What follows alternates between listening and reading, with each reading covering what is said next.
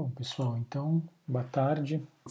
Eu vou dar início à nossa, nossa aula de hoje e provavelmente pessoas entrarão aí no meio do caminho, ou não sei se serão apenas nós mesmos, né?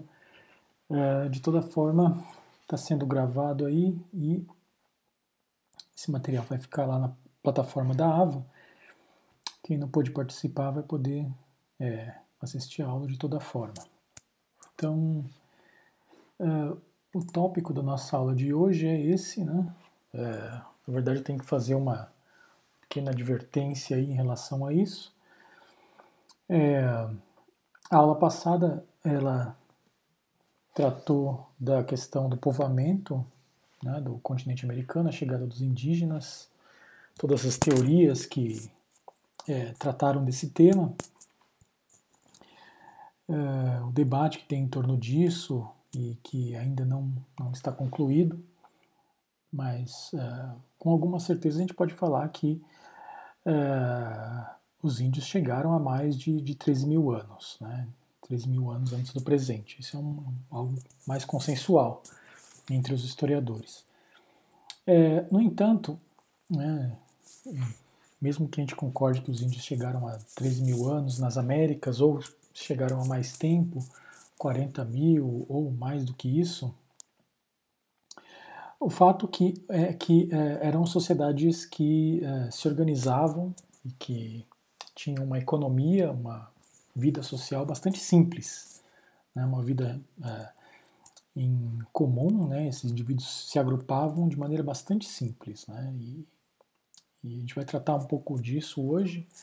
Né, e de como essas sociedades passaram desse estado mais simples de organização até uh, o início aí da, da chamada Revolução Neolítica, né? uh, ou seja, eles passaram a adotar práticas de uh, cultivos agrícolas. Né?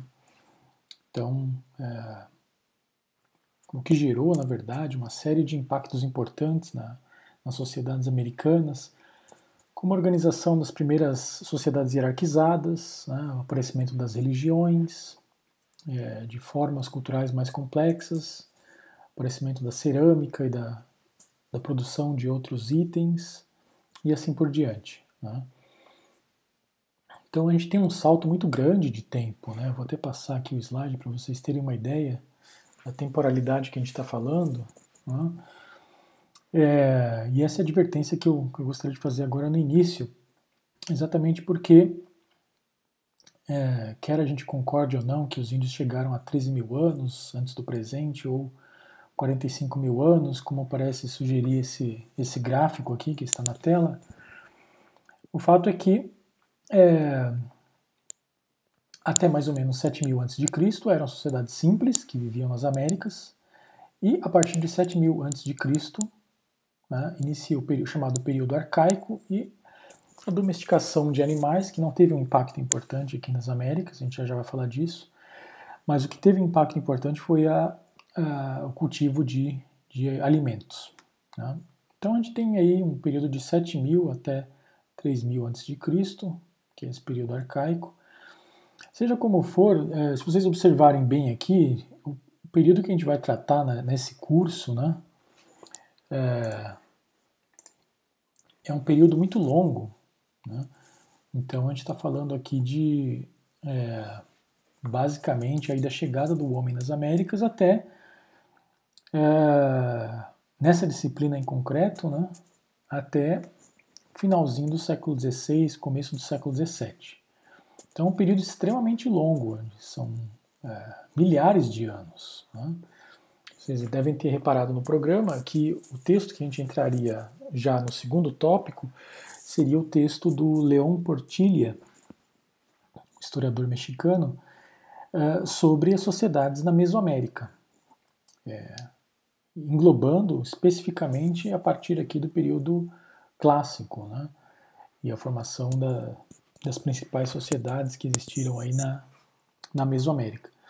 Então, se eu começasse diretamente nesse texto do Leão Portilha, esse período aqui de transição da sociedade simples até essas sociedades mais complexas, como os maias, os astecas, né, que são o objetivo do texto do, do Leão Portilha, e depois, uh, com o texto da próxima aula, que vai tratar dos incas, né, a gente ficaria com uma enorme lacuna, sem poder compreender essa transição. Então eu vou tratar disso na aula de hoje, é um tema bastante importante, é, mas é como que uma, um tema que eu estou encaixando aqui, porque infelizmente nos últimos semestres, consecutivamente, é, não sei se vocês já, já passaram aí pelos semestres anteriores ou se estão entrando agora, mas a UERJ tem, tem dado é, semestres de forma reduzida. Então, é, isso levou a gente a adaptar o conteúdo para poder é, dar o que tem que ser dado. Infelizmente, o período aqui que abarca essa disciplina é extremamente longo, são milhares de anos e não dá para dar tudo. Então a gente tem que fazer uma seleção e a gente espera trabalhar isso da melhor forma possível. Né? Então, na aula de hoje, é, eu vou fazer esse estudo da, da transição dessas sociedades simples às sociedades mais complexas nas Américas. É, um pouco da, do que eu vou falar aqui aparece no texto do, do Leon Portilha e no texto do John Moore, que vocês têm aí na, em PDF. É, mas eu vou indicar é, em outro momento, né, ou durante a exposição, é, alguns textos que vocês podem encontrar com alguma facilidade que abarcam alguns dos problemas que a gente vai tratar aqui. Então, também na nossa bibliografia vocês têm, têm alguns textos que tratam disso na bibliografia da ementa. Então, uh, esse é o primeiro recado que eu queria dar. E o segundo é que uh, eu vou abrir para a gente fazer um pequeno, né, uma pequena discussão assim sobre a dinâmica da disciplina, né, essa questão de dar aula síncrona ou assíncrona, e perguntar para vocês se vocês tiverem alguma dúvida em relação ao texto anterior e, ou ao programa em si. Então eu vou deixar para fazer essa pausa para tratar desses assuntos daqui mais ou menos uns 20 minutos, né? É, porque aí, se aparecer mais alguém aí na aula de hoje, a pessoa não vai perder essa, essa discussão. Então, dito isto, né, eu vou dar prosseguimento aí à nossa, à nossa exposição de hoje. É, então, vocês já me confirmaram que está tudo bem, né? Vocês conseguem ver aí o, o slide corretamente, então... Sem muita demora, já vou entrar aqui propriamente no, no assunto, uh, que é o seguinte. Né? Uh, então, como vocês observam aí na nossa linha um pouco rudimentar, né? nossa linha do tempo, uh, os arqueólogos principalmente, né? e aí os historiadores eles vão, eles seguem os arqueólogos nessa, nessa questão, né? porque se trata de um período muito longínquo, e a evidência histórica que existe a respeito dessas sociedades é praticamente apenas a evidência de tipo arqueológico, né, que é necessário retirar da terra, fazer escavação, etc. É, então, eles, em grande medida, foram que, é, as pessoas que determinaram esses períodos, né, essas convenções. É, o período que a gente já estudou na aula anterior foi esse da chegada do homem nas Américas, debate aí entre 45 mil, 13 mil antes do presente, depois a gente pode abrir para alguma pergunta em torno disso, né, que a gente já tratou no outro texto. Depois as sociedades se instalam aqui na América, né, e são sociedades simples. Né? Basicamente o único instrumento que eles têm são é, instrumentos de pedra lascada. Né? São pontas de flecha feitas de pedra, que, com, a, com a qual eles matam os animais Eventualmente eles podem lascar a pedra e fazer um instrumento cortante, que também tem um formato de ponta de flecha, e isso serve para cortar carne ou cortar, processar alimentos. Mas o essencial aqui é saber que é, em 7000, né, é, do período que os índios chegaram na, na América, né, até 7000 antes de Cristo, eram sociedades caçadoras e coletoras. Né, esse é o essencial caçadoras e coletores. Isso implica, naturalmente, que se tratavam de sociedades nômades, né? porque se a sociedade vive de caça e de coleta, naturalmente, né, quando esse grupo de indígenas chega em uma determinada região, eles vão caçar os animais que tem ali, vão é, coletar os alimentos e logo esse, essa região em que eles chegam vai esgotar os recursos. Né? Então, naturalmente, eles têm que passar para um outro lugar. Por isso que eles são também nômades. Né? É, é, quase sempre as sociedades caçadoras e coletoras são nômades, né? por conta disso. É, então eles vivem nesse estado até mais ou menos 7000 a.C.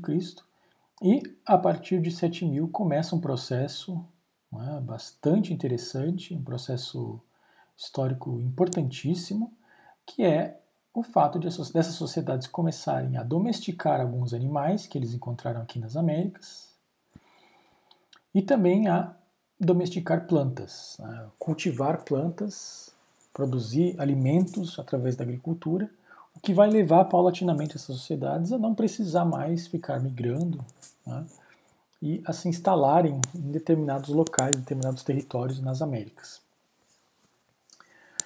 Uh, então, esse período arcaico, que vai aqui de 7000 a mais ou menos 2500 a.C., essa imagem da tela aqui dá 3000 a.C., né? ela adota outra convenção, então é de 7000 a 3000 a.C., é o período arcaico, é o período em que ocorre é, essa transição.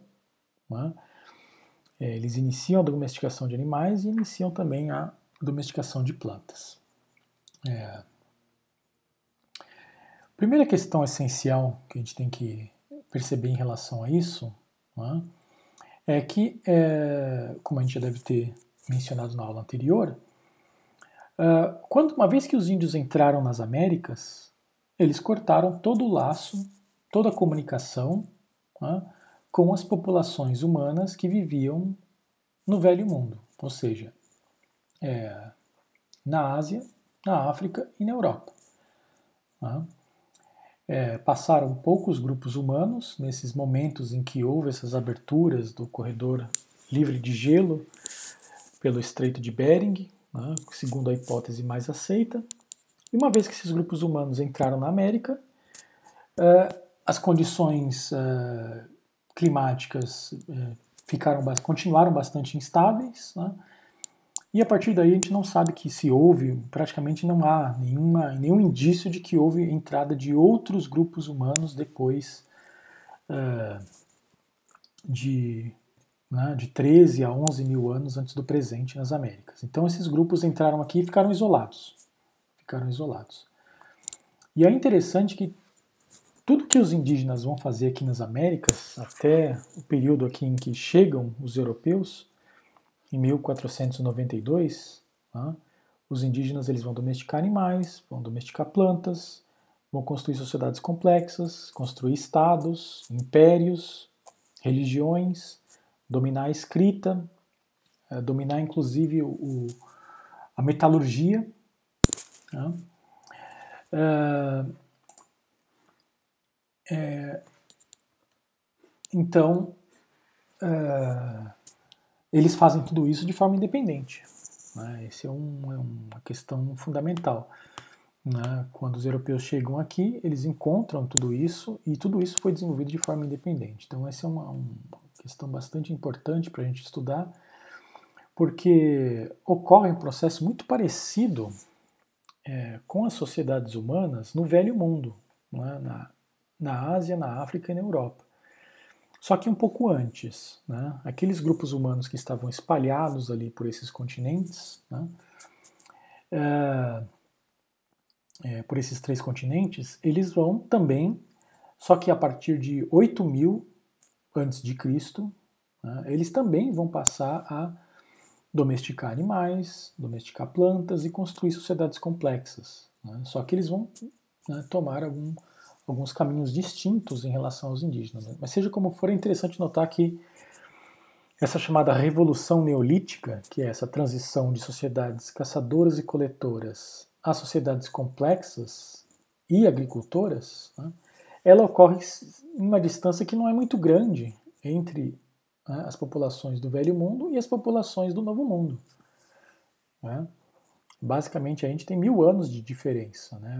A Europa, a Ásia e a África vão primeiro e depois os indígenas é, também chegam a esse processo. Só que ocorre que é, nesses três continentes, Ásia, África e Europa, o conhecimento em relação à domesticação de animais e à domesticação de plantas, ele foi basicamente copiado de um grupo para outro. Né? Esses três continentes estão interligados, esses grupos humanos tinham comunicação entre si, então se alguém descobria alguma coisa, a informação passava para outro e isso ia sendo popularizado e populações iam mudando o seu, a sua organização social, a sua organização econômica. É, curiosamente, então, esses grupos indígenas que estavam aqui desenvolveram tudo isso sem contato algum com as populações uh, do Velho Mundo. O único contato que a gente tem absoluta certeza que ocorreu uh, dessas populações indígenas foi exatamente o contato que com o Cristóvão Colombo, né, em 1492. As outras hipóteses ou teorias sobre chegada de vikings e coisas desse tipo uh, não têm consenso entre os historiadores, e seja como for, o impacto que eles tiveram entre os indígenas é extremamente limitado, extremamente pequeno, né, praticamente nulo, né, e não explica nada dessas mudanças que, passou, que os indígenas passaram aqui, ou seja, essa verdadeira revolução que os indígenas produziram, né, criando a domesticação de animais e a domesticação de plantas, né, de forma independente. Uh, então, é, segunda coisa, né? e aí uma diferença importante. É, nesses três continentes, Ásia, África e Europa, havia vários animais né, que não existiam nas Américas. Né? Isso por conta da separação dos continentes, do processo de evolução biológica das espécies, né? processo altamente complexo. É, as Américas não contavam com diversos animais que, que havia no Velho Mundo. Então, os indígenas tinham uma gama de animais muito pequena que pudesse ser domesticada. Então, como vocês veem aí no, no slide, os indígenas domesticaram apenas seis animais: né? o cachorro, o peru, né, que tem na Mesoamérica, né, nessa região do México, a lhama é, que vocês veem aí na imagem, né, que é esse animalzinho aí peludinho que tem no Peru. É, a alpaca, na verdade, é um animal muito parecido com essa lhama aqui, é até difícil distinguir os dois. O pato do mato, também chamado de pato almiscarado, e o porquinho da Índia, que é esse daqui que também está na imagem, né, que é uma espécie de quase uma espécie de esquilo, né, um animalzinho que existe nos Andes. Então são esses seis animais que os indígenas domesticaram.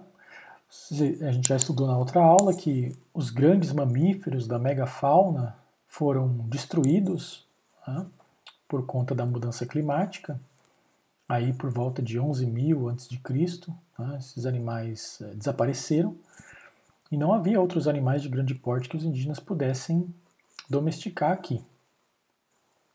É, então são animais que, em geral, né, os indígenas utilizavam é, eventualmente para a caça, né, no caso do cachorro.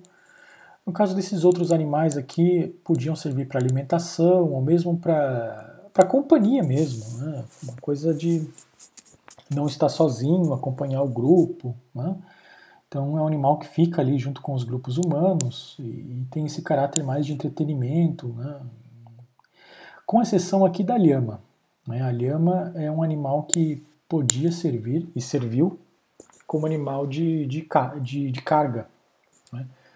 Era possível colocar ali sacos né, nas costas da, da lhama e fazer com que ela transportasse é, alimentos e outros produtos por longas distâncias. Né? E até hoje mesmo é utilizado em algumas populações do Peru, indígenas né, no interior do Peru, utilizam a lhama como animal de transporte.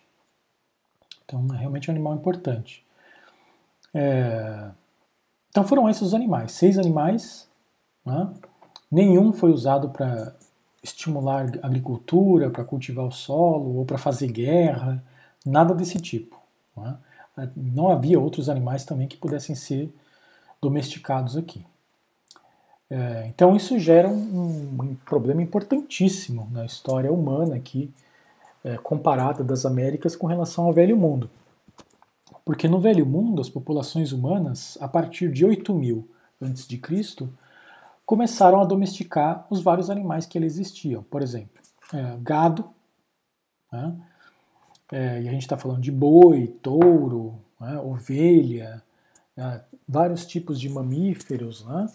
É, esse gado cavalar, né? ou seja, o cavalo é, e outros animais que podiam ser utilizados como animais de carga que haviam no velho, que existiam no velho mundo. É, pássaros, né? de vários tipos, também foram domesticados. Né? É, e isso teve impacto importantíssimo. Né? Teve impacto importantíssimo é, porque, por exemplo, os carneiros né, que existiam no Velho Mundo produziam lã, e com essa lã esses grupos podiam se vestir. Né? O cavalo é, podia servir para percorrer longas distâncias, para fazer guerra contra inimigos. Né? É, e isso é interessantíssimo. Né? Isso é interessantíssimo.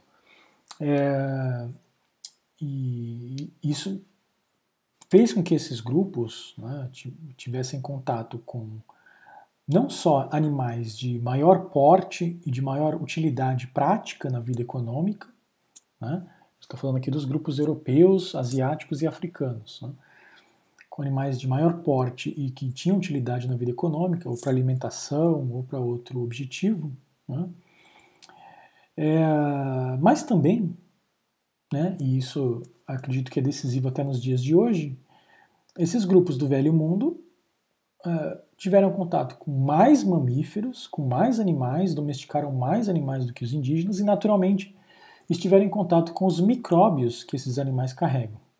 Tá? Então, uh, vocês devem saber que uh, a maioria esmagadora das doenças que acometem os seres humanos, né, a espécie humana, a maioria esmagadora né, a gente está falando aqui de 95% dessas doenças, elas têm origem em micróbios que é, migram de animais para os seres humanos. Né? Então, a epidemiologia estudou isso profundamente, né? já tem tudo isso já catalogado, e a gente sabe que é, o contato do ser humano com os animais é o que provoca a maior parte das doenças nos seres humanos. É, então, como esses grupos uh, do velho mundo estavam em contato com esses vários animais que eles domesticavam, uh, eles foram produzindo imunidade, né? eles foram criando imunidade a, em relação a esses micróbios que carregam esses animais. E com o passar do tempo, as epidemias né, e as crises uh, deixaram de ser frequentes e esses grupos criaram imunidade e não foram mais afetados por, por essas doenças. Né? É, ainda que, né, Paula, com o tempo, né, a gente vai passar aí os séculos, né, em vários momentos da história, o contato desses homens do velho mundo com animais de vários tipos vai provocar crises gigantescas, né? E a, a, principal dele, que a gente lembra aqui, é a peste bubônica, né? É, é, na grande crise, né, que houve na Idade Média. É, em outros períodos da história também houve epidemias extremamente mortíferas né, que acometeram esses grupos. Ora, mas isso só uh, fez com que esses grupos uh, desses três continentes paulatinamente desenvolvessem ainda mais imunidade a essas doenças.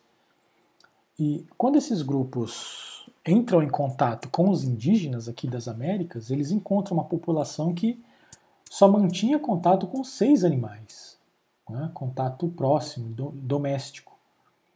Então, eram populações que estavam completamente desprevenidas do ponto de vista da sua imunidade contra as doenças que vinham dos ratos, dos morcegos, eh, dos pássaros, dos cavalos, do gado e dos outros bichos que os uh, grupos uh, do velho mundo tinham contato. Né? Então, isso explica é, a incrível mortandade que houve de populações indígenas no momento desse contato. Né? É, há um debate enorme ainda sobre quantos milhões de indígenas existiam nas Américas em 1492, quando Colombo chegou aqui. Né? Mas qualquer que seja o número, o consenso é que é, cerca de 90% da população indígena morreu nas primeiras décadas do contato com esses grupos é, europeus, é, asiáticos e africanos, né, já no século XVI. É, por conta exatamente, sobretudo, da, das epidemias, né, do, da falta de imunidade a essas doenças que vieram com esses grupos humanos, né, europeus, africanos e asiáticos. Você deve perguntar mais um, mas de onde vieram asiáticos? Né?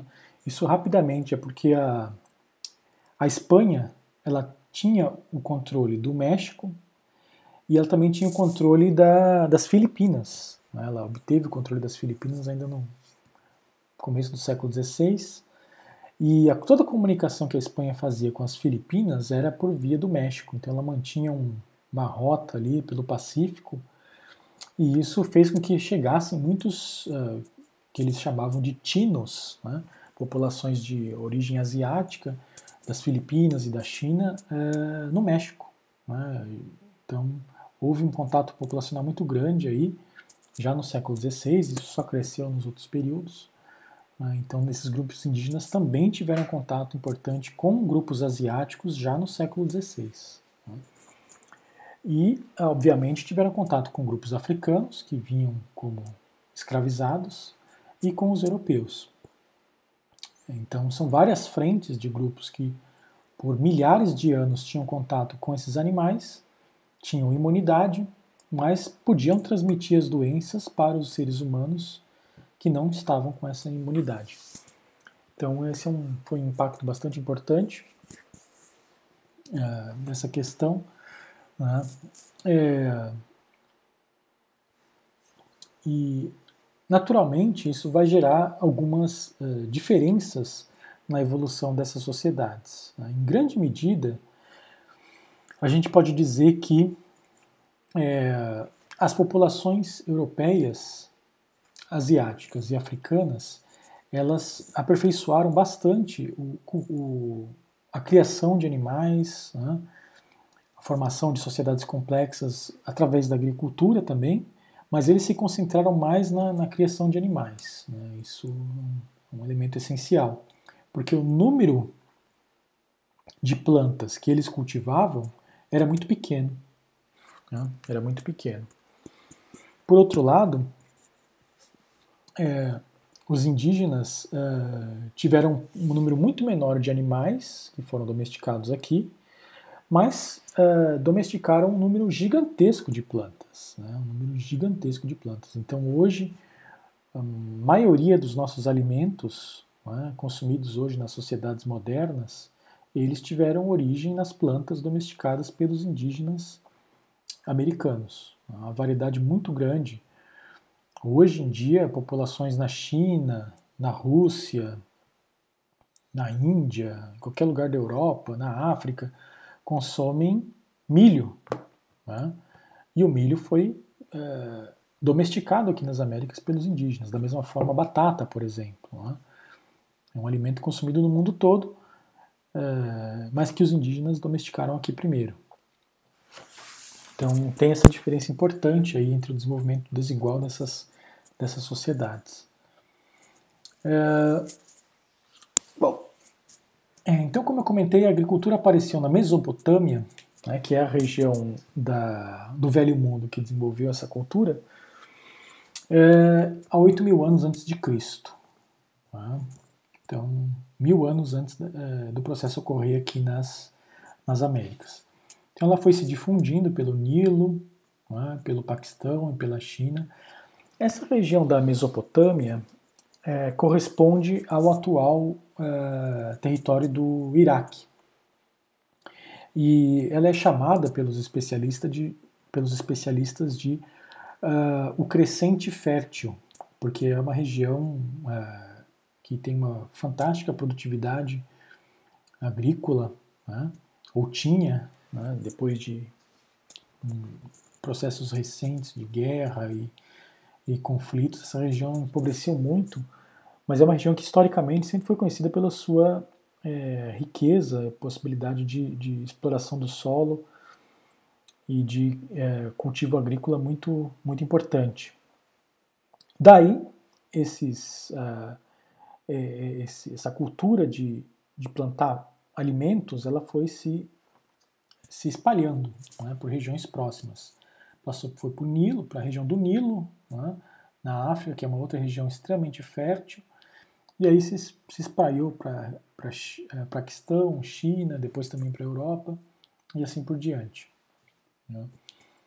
É, logo em seguida, ao aparecimento uh, da agricultura nessas regiões do Velho Mundo, também começaram a aparecer as outras formas complexas de sociedade. Então, até então, eram sociedades caçadoras e coletoras é, que, depois de se tornarem agricultoras, vão uh, se, se, tornando cada vez mais complexas. Ou seja, vai aparecer a agricultura, a escrita, a matemática e assim por diante. Agora vocês podem perguntar, bom, mas qual que é a relação? Onde está o, o nexo entre agricultura e essas formas complexas de, de vida. Né? Ou mais ainda, né, quer dizer, uma pergunta ainda mais uh, essencial seria por que, que eles adotaram a agricultura? Né? Então, uma pergunta prévia à outra seria essa: né? o que, que levou esses grupos a abandonarem a caça e a coleta e a vida nômade e resolverem plantar alimentos? Né? Então, Vamos tratar dessa pergunta primeiro e depois a gente vai uh, examinar a questão do aparecimento do Estado e da escrita e dessas outras coisas. Então, o que, que leva um grupo de caçadores e coletores que vivem de, é, de forma errante pelas terras né, a, a, se sedentarizarem a, e a produzirem é, alimentos? Uh, então, essa pergunta é importante porque ela vale tanto para o processo que ocorreu na no Velho Mundo, quanto para o processo que ocorreu também aqui nas, nas Américas. Né? Então o processo foi bastante similar.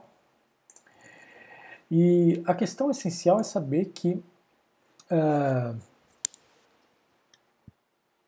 o, a atividade de caça e de coleta ela tem as suas limitações, né? que são obviamente causadas pelo próprio meio ambiente. Uma vez que se esgotam os animais e se esgotam os recursos naturais, né, é, o grupo é obrigado a ir para um outro território. Né. Agora, se estamos em uma região densamente povoada por seres humanos, e esses outros seres humanos também são caçadores e coletores, a tendência é que esses grupos entrem em conflito, disputando esses nichos ecológicos, né, que alguns grupos sejam expulsos para terras piores e outros monopolizem esses recursos naturais. Né? Então a tendência é essa. Uma vez que a população vai crescendo, vai ficando mais densa, é, os nichos ecológicos onde tem a caça e onde pode coletar frutas, etc., se tornam cada vez mais escassos e, e procurados por esses grupos.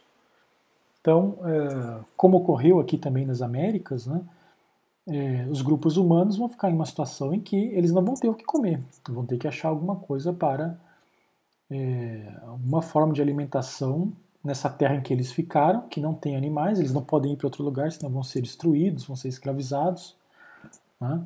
Então, uma vez que eles ficam presos, em, encapsulados em um território, né, sem ter o que comer, eles vão ter que produzir alguma coisa ali, vão ter que achar alguma planta, alguma forma de, de sobreviver. Então, aqui nas Américas, o processo também foi desse tipo. É? A gente sabe que, segundo a estimativa dos, dos arqueológicos, dos arqueólogos, perdão, a ocupação humana de todo o continente ela não deve ter durado mais de mil anos. Né? Ou seja, para o homem ter entrado lá por Bering e ter chegado lá no, no Chile, né, provavelmente é, esse movimento da população humana deve ter durado uns mil anos.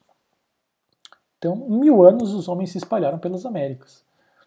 E continuaram com essa vida de caçadores e coletores. Aí. Imaginemos que eles tenham che é, chegado aqui na América 13 mil anos antes de Cristo, né? antes do presente, perdão, né? o que dá mais ou menos 11 mil antes de Cristo. Em 10 mil antes de Cristo, é, todo o continente americano está ocupado. Né? Em 9 mil antes de Cristo, esses grupos já estão disputando ali os lugares onde tem caça, onde tem fruta, porque já está acabando tudo. Né? E aí eles vão procurar estratégias para sobreviver e vão para sobreviver e vão buscar uh, produzir algum tipo de né, e vão inventar realmente a, a agricultura. Né. Não é algo muito difícil, né, pensar bem, é algo de observar a natureza, ver o ciclo das plantas, né, é ver o que pode ser comido ou não, manipular é, a planta, tirar a semente, jogar numa terra e ver como é que, que acontece. Né? Então é um processo que. Né, só exige observação, esses grupos eram muito atentos a isso. Né? E é, foram bem sucedidos. Né? Foram bem sucedidos em, em escolher as plantas certas, que logo produziram os alimentos. E agora é interessante, porque uma vez que eles produzem alimentos e, e se fixam em um lugar, com o passar do tempo, né, eles começam a ter mais alimentos do que o necessário para a sua própria sobrevivência.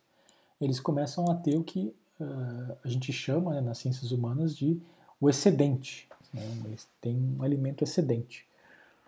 Isso vai ter um impacto importantíssimo uh, na segunda questão que eu comentei, que é a formação do, do Estado. Só que antes de passar isso, é, tem um aspecto que a gente deve assinalar aqui. É, a escolha é, de um grupo né, é, sobre se ele vai ser um grupo caçador ou coletor ou vai ser um grupo agricultor é uma escolha em grande medida consciente. Né, é são grupos que, no contato uns com os outros, né, na realidade histórica deles, né, decidem se eles vão fugir para outra região, buscar um, um, outro lugar, ou se vão ficar ali e tentar imitar essas técnicas de, de plantação. Né? É, muitos grupos indígenas não adotam a agricultura. Né?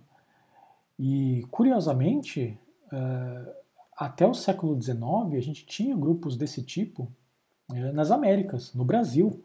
Havia vários grupos espalhados pela Amazônia, pela região do Mato Grosso, né?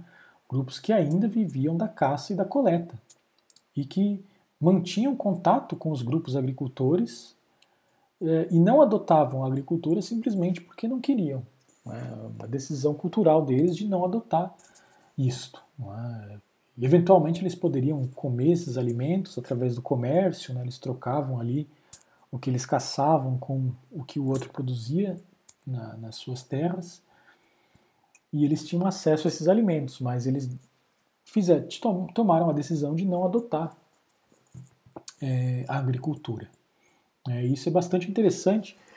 E o que é mais interessante ainda é, é que é, há uma regularidade nesse processo.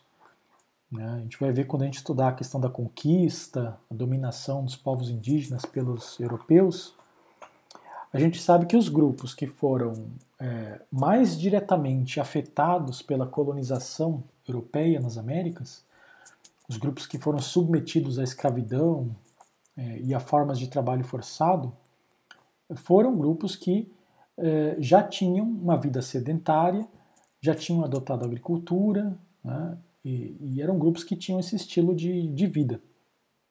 Os grupos caçadores e coletores eram grupos que viviam mais afastados e, de certo modo, eles continuaram, muitos deles, independentes da colonização até as independências, até entrando aí o século XIX. Né? Eram grupos que desenvolveram uma habilidade com a guerra muito grande né?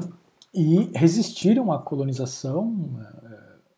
De certa maneira, os europeus também não tinham um grande interesse em em capturar esses grupos, porque esses grupos não, não eram grupos agricultores, né? então eles não se adaptavam bem ao regime de trabalho forçado que os europeus impuseram aqui para produzir uh, alimentos, produzir açúcar e coisas desse tipo.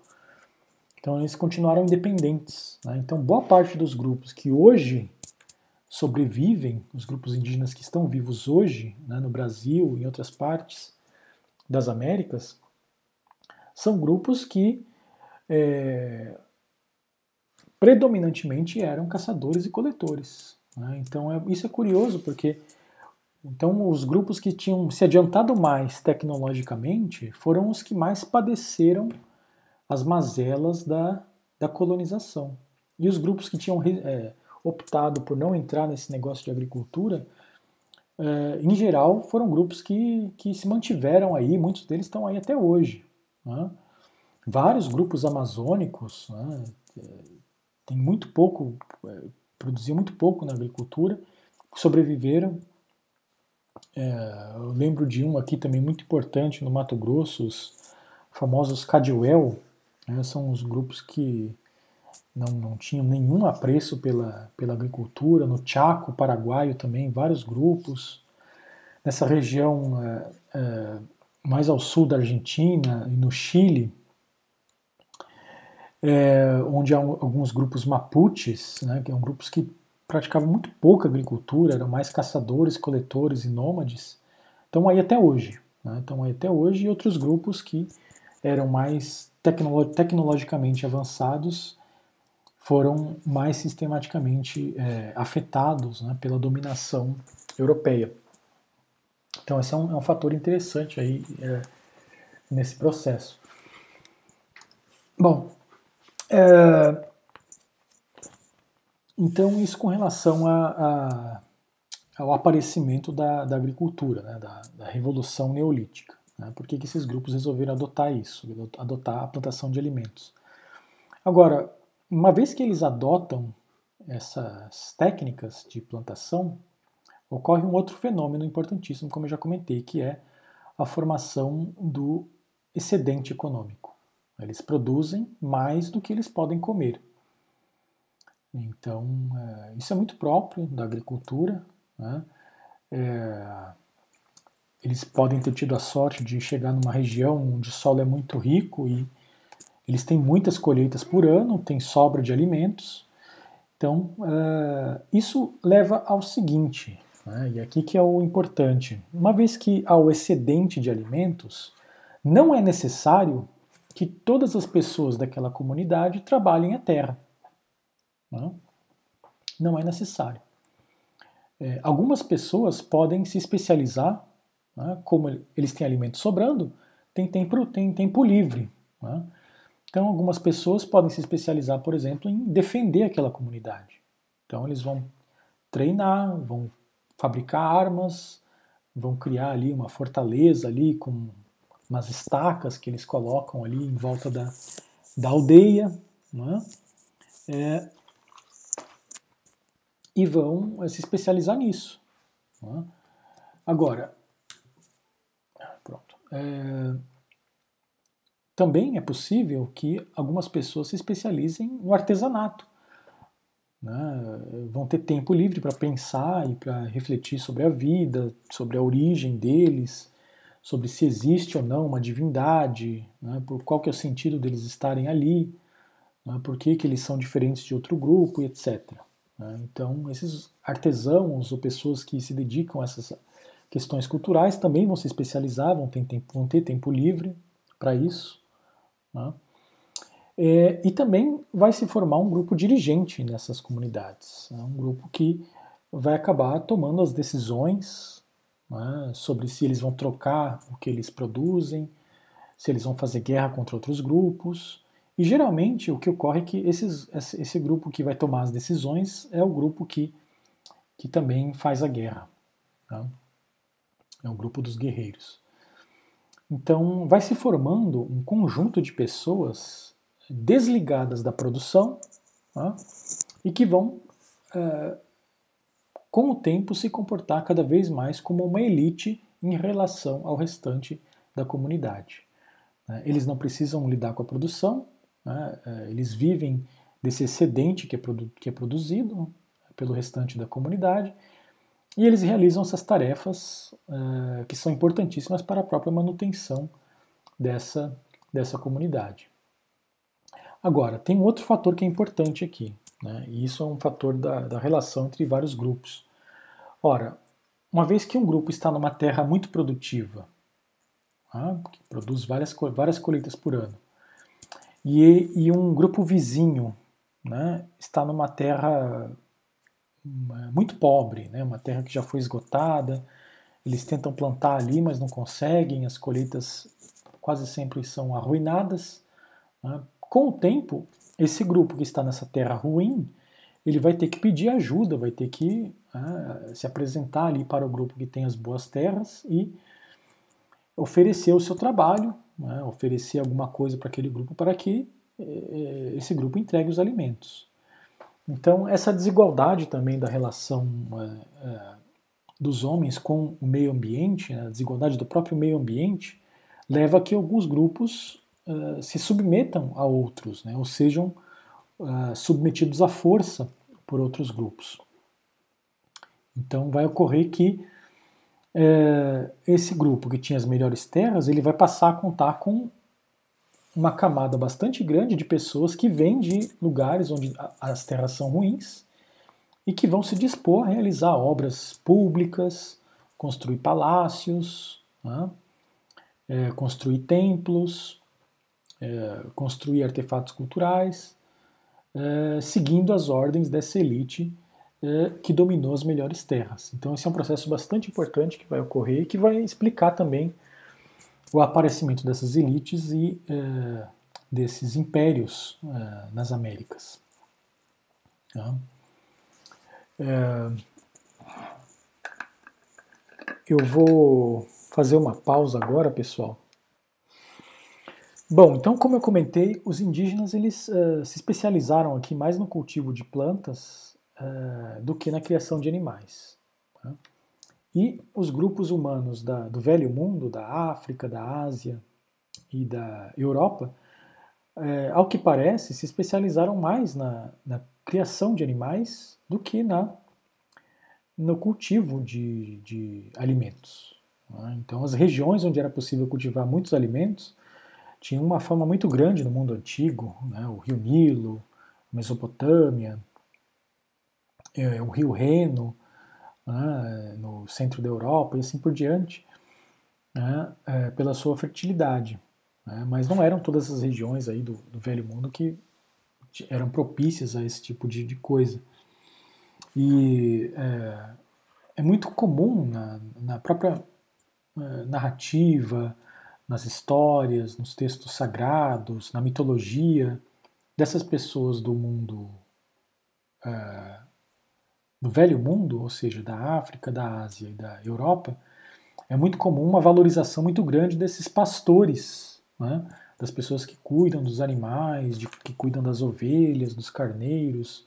Isso vocês veem muito presente na mitologia, nos textos religiosos, exatamente porque essas sociedades se especializaram muito nessa, nessas tarefas.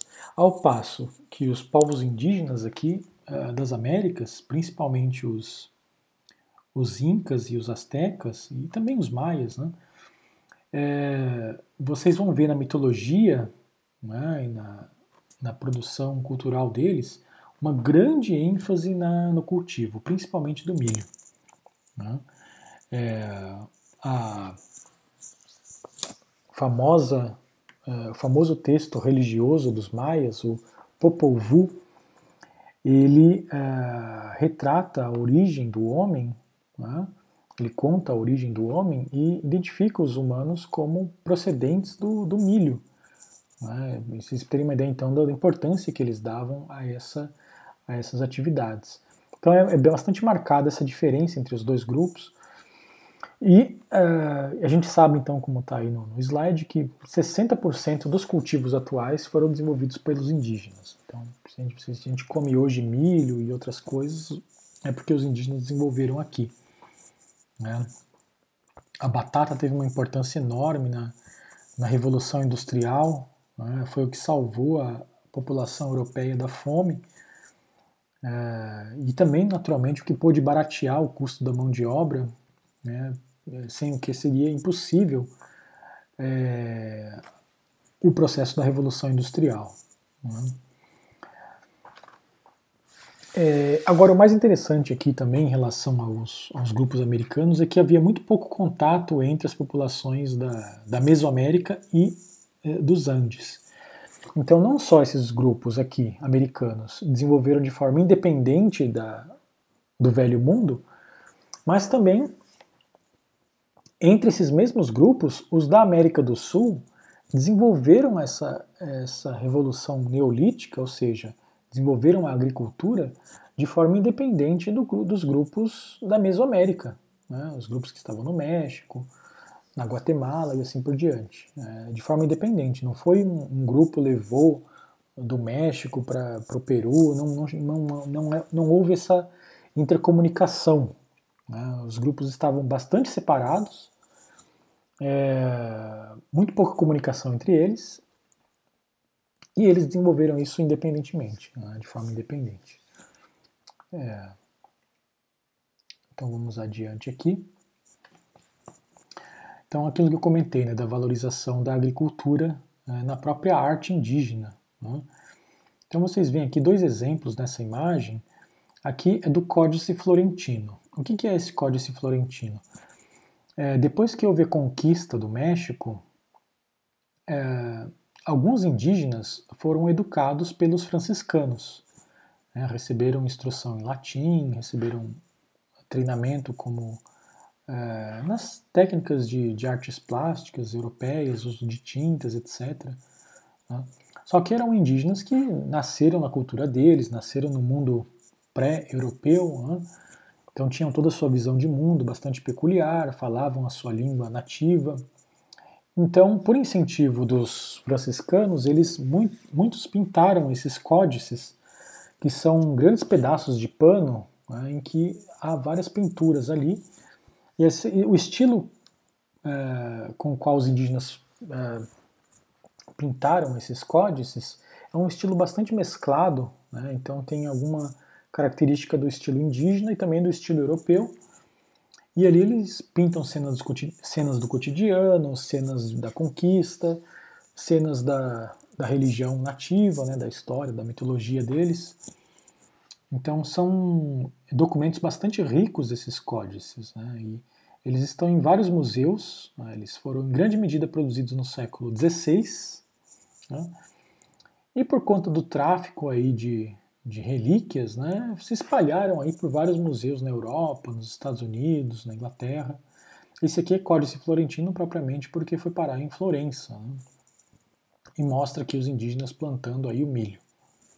Né? na, ah, na região do México. Abaixo aqui vocês têm uma imagem da obra do é, Felipe Guamampoma de Ayala, que era um indígena, né? era um indígena peruano. Ele escreveu isso aqui em 1600 e, é, na verdade 1615, tem um, tem um erro aqui na, na digitação. Ele terminou essa obra em 1615. É uma obra que se chama, que se chama Nueva Corônica e Buen Gobierno. É um manuscrito bastante extenso, né? é, impresso, ele dá três volumes, bastante gordos, né? é uma obra bastante importante.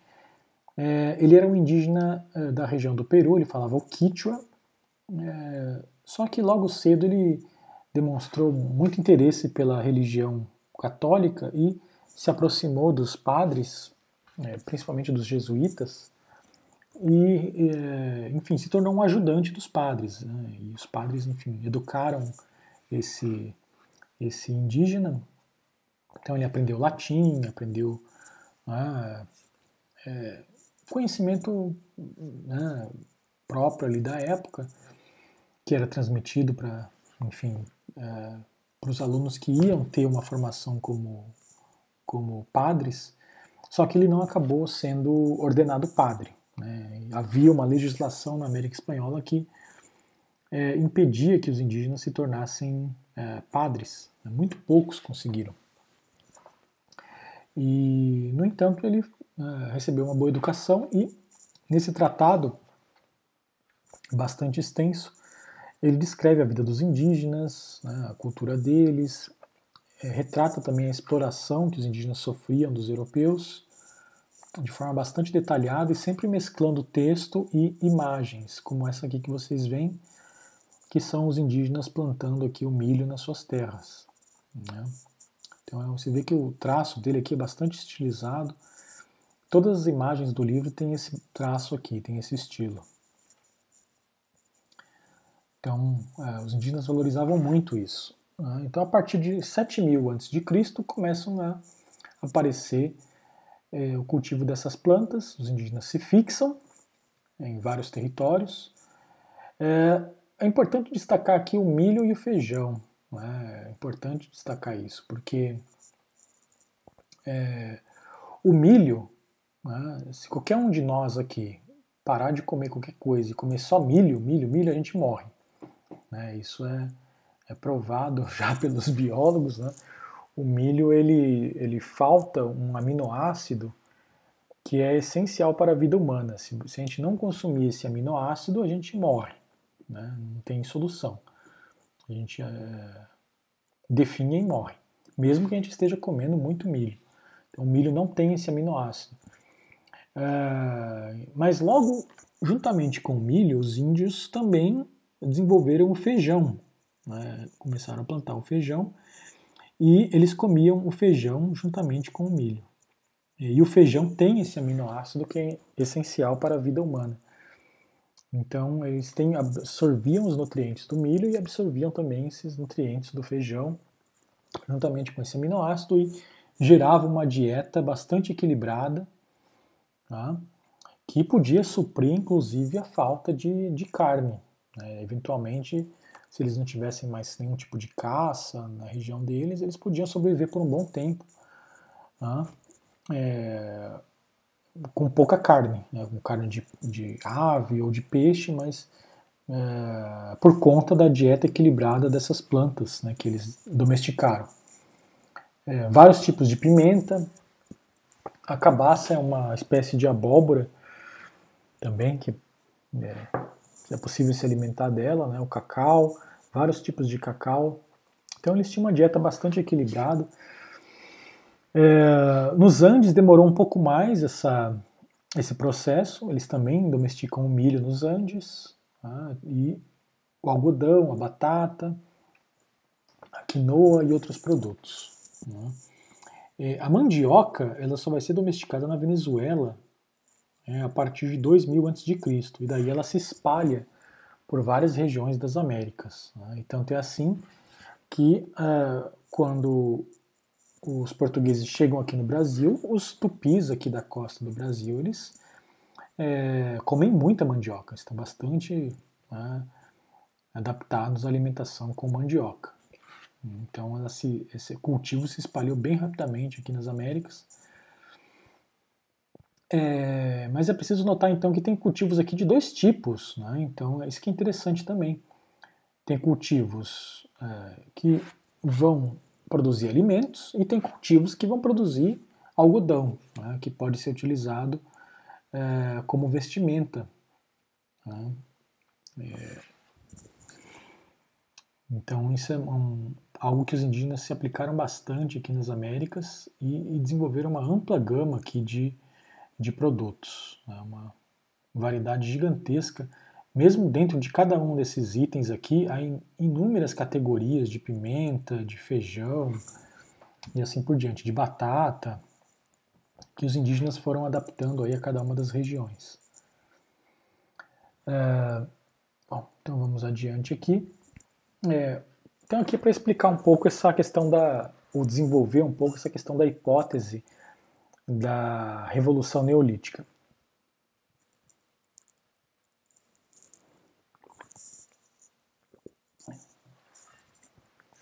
É, vejam, esse processo então ele vai dar, ele vai ter esse sentido que eu comentei para vocês, né? é, é, esses grupos é, é, de caçadores e coletores, eles se espalham pelas Américas. Chega um momento em que acaba a caça, acaba, acabam as frutas, acabam os peixes. Né? Eles estão em uma região onde tem muita gente competindo por esses nichos. Né? Há uma ampla densidade demográfica. Então, esses grupos aqui, ou eles uh, se concentram em algum lugar e produzem algum alimento para poder sobreviver, ou eles vão sucumbir e vão ser uh, destruídos pelos outros grupos. Uh, então, esses grupos, por essa razão da competição uh, por nichos ecológicos, eles vão eh, dar o salto e produzir alimentos através da agricultura. Tá? Então, agora, em um segundo momento, esse grupo, esses grupos vão começar a produzir um excedente, né? a agricultura é bem sucedida, esses grupos têm um excedente, esse excedente permite que algumas pessoas dentro da comunidade não trabalhem, ou seja, não fiquem o dia todo lá produzindo né, na terra, então eles vão ter tempo livre para poder é, fazer a guerra, é, é, se interessar por questões de artesanato, ou de cultura, ou de religião, etc. Né? E vão se especializar como uma elite.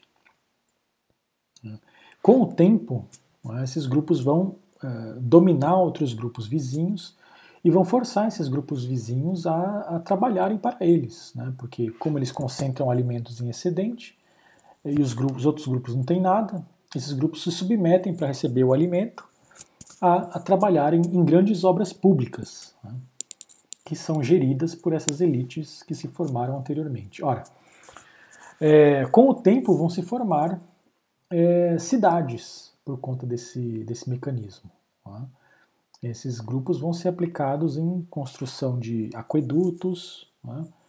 de obras de irrigação, é, de prédios públicos, de conjuntos de residências, palácios para essas elites, é, centros de distribuição e de troca de, de alimentos, armazéns, fortificações.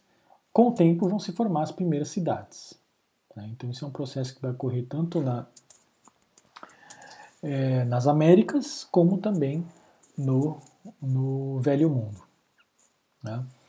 No Velho Mundo, mais precisamente na Ásia, isso ocorre primeiro. Né? Então, a primeira cidade que a gente tem notícia aqui é a cidade de Sumer, no Iraque, né? que tem a característica de uma cidade, como a gente entende, né? como um centro urbano, independente, com a sua elite governante, com é, uma população vivendo ali, com prédios públicos, templos, é, é, abastecimento e assim por diante. Né? Então, a primeira cidade com essas características é a cidade de Sumer, no Iraque, que está precisamente nesse, nessa região da Mesopotâmia. Né? É, e tudo levaria a crer né, que a gente teria também uma cidade que também teria seguido esse mesmo modelo, essa mesma trajetória nas Américas. Né? É, recentemente, né, isso aí foi nas últimas décadas que se, se explorou isso e que se descobriu é, esse processo, é, se descobriu que é, uma, também nas Américas surgiu uma cidade em um período muito próximo aqui da cidade que surgiu lá no Iraque. Né? E é, é, são na verdade são um conjunto de cidades que estão nessa região de Norte Tico, no Peru. Então, se vocês pegarem algum livro de história, né, é, por isso que é importante estar, estar atualizado, né? Se vocês pegarem algum livro de história aí dos anos 70, né, ou dos anos 60 do século passado, eles não vão ter essa informação, não vão nem mencionar Norte Tico. Né, ninguém sabia disso aqui. Né? Isso aqui, as pessoas começaram a ver que tinha alguma coisa ali nos anos 80, nos anos 90 também, aí, mas aí, só depois disso que começou a ser explorado mesmo, nos anos 90, nos anos 2000, que foi explorado com mais é, cuidado essa região e se descobriu que tem, em realidade, 25 cidades nessa região de Norte Tico, no Peru, que é uma região próxima de Lima, né? E isso aqui foi datado de mais ou menos, né, isso aí começou a aparecer mais ou menos em 3.500 a.C., que é o mesmo período em que também aqui havia essa, essa cidade de Sumer no, no Iraque. Ora, é, então se a gente pegasse uma máquina do tempo, hoje, em 2021, e fosse para 3.500 a.C., é, só, havia, só havia duas cidades no mundo. Né? Essas aqui de Norte Tico, é, mais concretamente essa cidade aqui de Caral, que vocês veem aqui na, na foto, né? É, que está em Norte Tico, né? e a cidade de Sumer, no Iraque. É, foram as primeiras cidades que se tem notícia aí. É, só que o detalhe desse processo, por isso que é, é a discussão em torno disso ainda está, quando eu dou essa aula aqui, essa discussão ainda está sendo feita pelos arqueólogos, é um, um tema de debate intenso nesse exato momento, né? é, porque essa região de Norte Tico desenvolveu cidades seguindo um caminho diferente é, das cidades do Velho Mundo. Né? Porque essa região de Norte Tico era uma região é, mais atrelada à pesca. Né? Eles não tinham um sistema é, é, eficiente, né? é, montado de produção agrícola. Então essa população montou essa cidade com base na, na vida pesqueira. Né? É, aparentemente eles produziam algodão também. É muito provável que eles trocassem essas coisas, algodão e, e peixes, com outros grupos do interior e recebessem alimentos, e por isso que foram construindo essa cidade. Mas ela não segue exatamente essa, essa narrativa que eu acabei de mencionar para vocês, que é essa de passar de caçador e coletor, produzir excedente, formação de uma elite, é, fazer guerra contra outros grupos, obrigar esses grupos a trabalharem é, para essa comunidade, construir a cidade e assim por diante. Né? É, então não tem essa narrativa caçador-coletor, agricultor, sedentário e Estado. Não, é? não tem essa linearidade, porque eles, é, se eles viviam da pesca, eles eram caçadores e coletores. É? Eles viviam da, é, da obtenção do, do peixe. Então, é provável também que eles tivessem comércio, mas não era uma sociedade alicerçada na agricultura. Então, isso aqui gerou uma, uma fissura no modelo de explicação oficial da Revolução Neolítica. Né? É, é, havia outras cidades nas Américas que seguiram o modelo clássico, modelo, esse modelo caçador-coletor, agricultor e Estado? É, sim. Então elas vão começar a aparecer né, mais para frente, a partir de 2000 a.C., elas vão começar a aparecer na, nos Andes e na Mesoamérica, essas sociedades que seguiram essa trajetória é, convencional. Só que o que chama a atenção aqui no Norte Tico é que ele seguiu uma trajetória totalmente não convencional e mesmo assim conseguiu formar aqui 25 cidades. Né? Então isso aqui deixou os arqueólogos perplexos, né? a gente não tem agora um modelo definitivo para explicar o surgimento da civilização, né? porque até nortetico, o único modelo, uh, o modelo mais aceito para explicar como surgiram as civilizações era esse. Né? Surgiram através da agricultura, né, da formação do excedente, da formação de uma elite, é, e aí a construção de obras públicas, etc. É, com o esse modelo fica um pouco furado, porque eles fundaram uma cidade aqui, só que sem agricultura.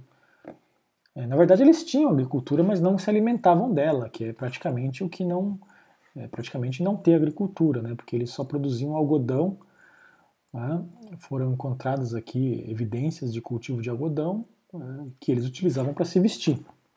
Né? Mas era uma sociedade baseada ali na, na alimentação através do, do pescado.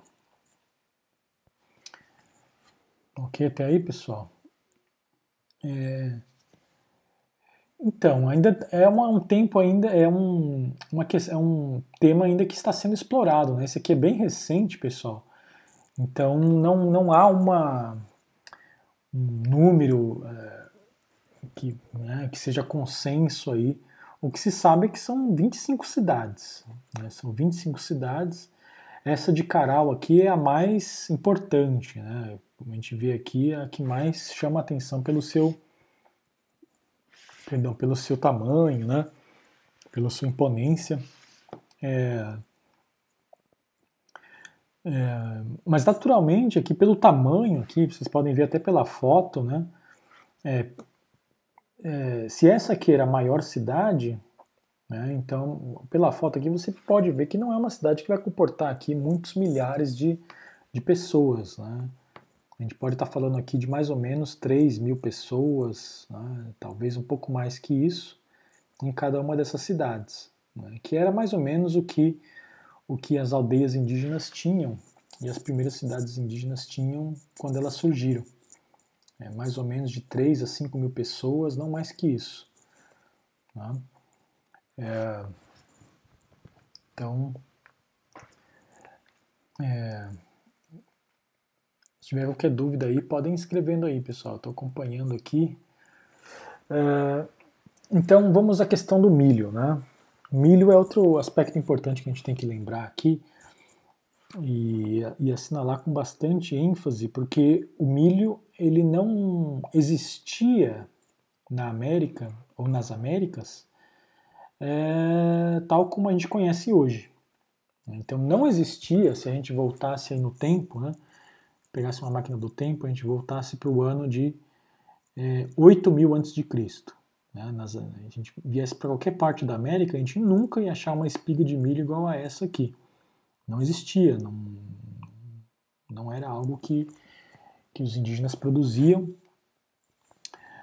Uh, o milho, na verdade, foi inventado pelos indígenas. Então, essa é a realidade.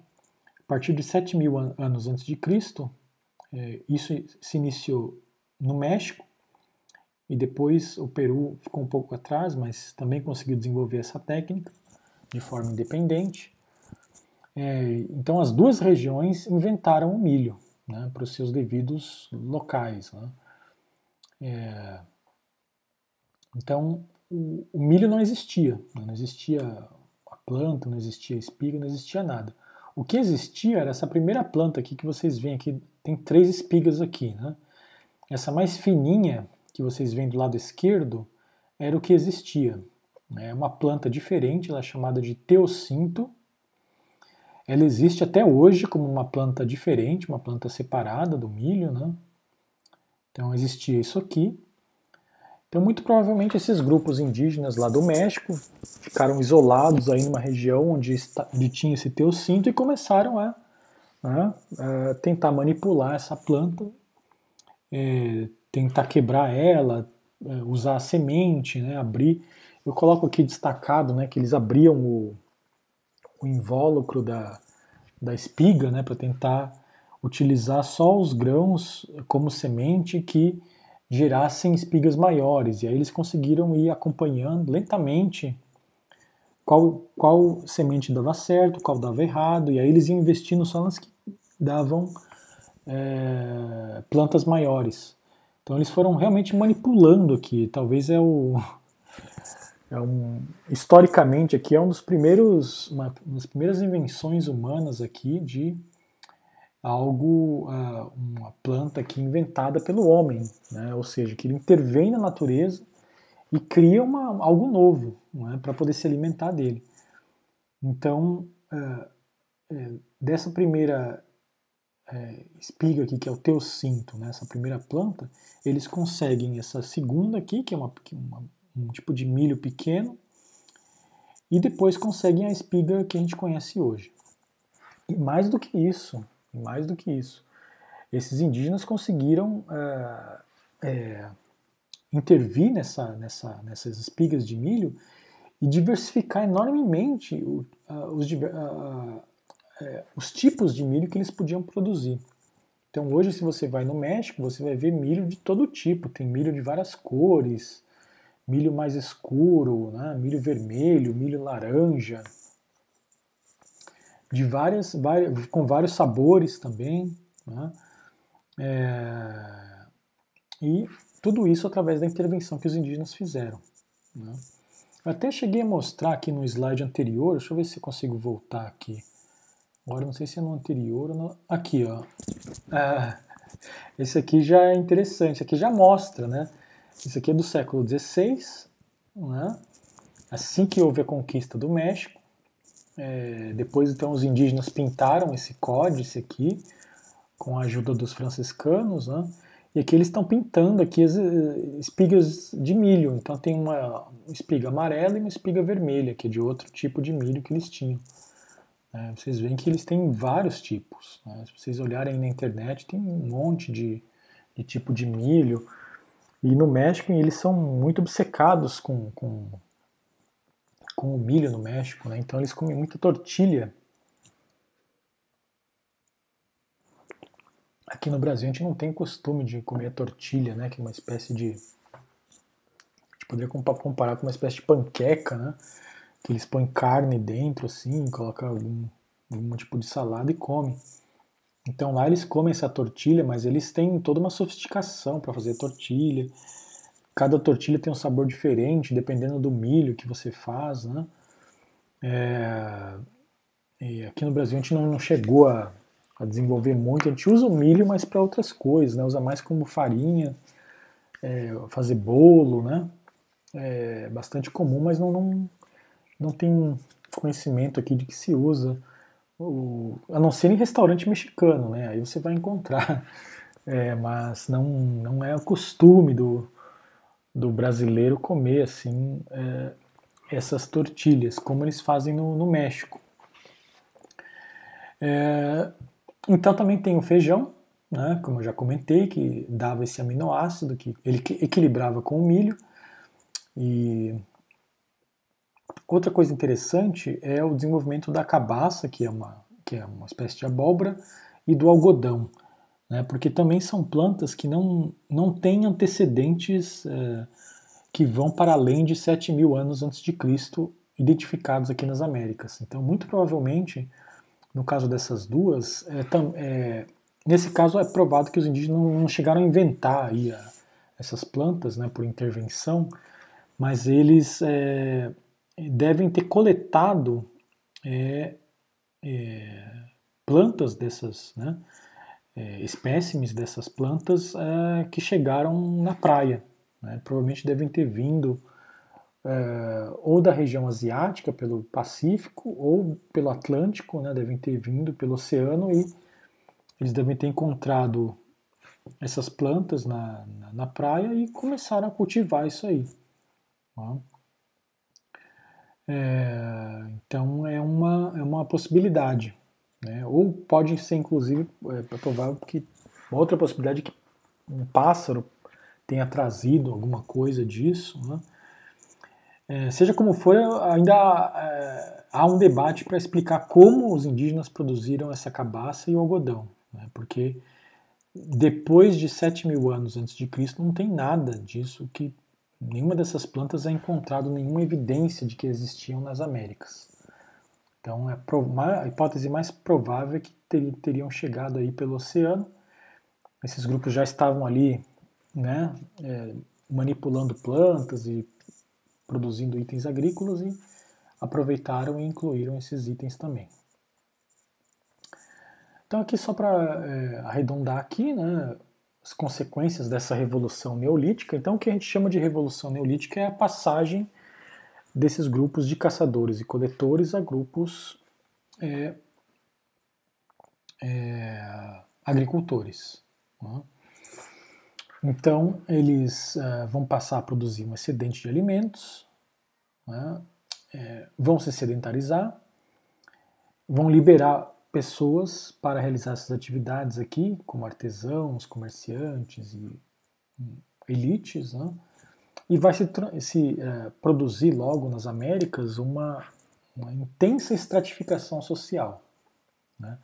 Então, enfim, é, isso é um ponto interessante. Eu acho que com isso eu vou encerrar, pessoal, porque senão o vídeo fica muito longo aí e a gente já está. Né, acho que já tá, deve estar tá até passando aí do horário.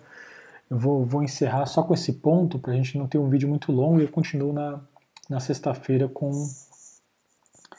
com a aula síncrona. Né? Eu vou deixar o vídeo para vocês na, na plataforma da AVA. Mas só para encerrar esse ponto, eu queria só lembrar o seguinte: é, muita gente ainda tem uma noção um pouco distorcida com relação aos povos indígenas e é, até desconhecimento mesmo, é, e prevalece ainda no senso comum a ideia de que os indígenas viviam em sociedades igualitárias, né, com muito pouca distinção entre os indivíduos e tal. É, nada mais longe da realidade. Né? essas sociedades que se especializaram no cultivo de alimentos nas Américas, principalmente nos Andes e na Mesoamérica, se tornaram extremamente é, hierarquizadas, né, extremamente é, estratificadas. Então, a distância entre um índio comum e alguém dessa elite que vai se formar nesse processo era imensa. Tá? É, a ponto de que, é, como os espanhóis logo perceberam, assim que eles entraram no, no palácio do imperador azteca, né, do Moctezuma, é, esse grupo que acompanhou Hernán Cortés na conquista do México, eles perceberam que os indígenas não podiam olhar nos olhos do, do Moctezuma. Né? Tal era uh, o, a importância daquele indivíduo e a distância que o separava do restante da, da população. Né? Isso é uma sociedade altamente hierarquizada. Né? É, então, ele também não tinha contato com o restante da população, só com um grupo muito seleto de nobres que, ficaram, que ficavam no palácio dele. Né? É, ver o Moctezuma era um privilégio de muito poucas pessoas. Então, em certo sentido, isso se assemelha às sociedades hierarquizadas que vão se desenvolver no, no, no velho mundo. Né? É, por exemplo, os faraós do Egito, os imperadores que vão aparecer nessa região do Crescente Fértil. Né? É, então ocorre algo similar também aqui nessas sociedades, como a gente já vai ver nas próximas aulas. Certo, pessoal? Então com isso eu encerro por aqui. Agradeço a participação de vocês, a paciência, né? Desculpa aí se atropelou um pouco aí, se foi muito rápido, mas a gente retoma aí com, com mais calma no, na aula seguinte. Então eu vou encerrando por aqui, porque senão o vídeo vai ficar muito pesado e não vai dar para colocar aí na, na plataforma. Certo, pessoal? Agradeço aí, obrigado. A gente se vê aí na, na sexta-feira. Até mais, pessoal. Vou fechando por aqui. Obrigadão. Obrigado pela paciência aí, pela atenção. Se cuidem. Saúde e até a próxima. Tchau, tchau.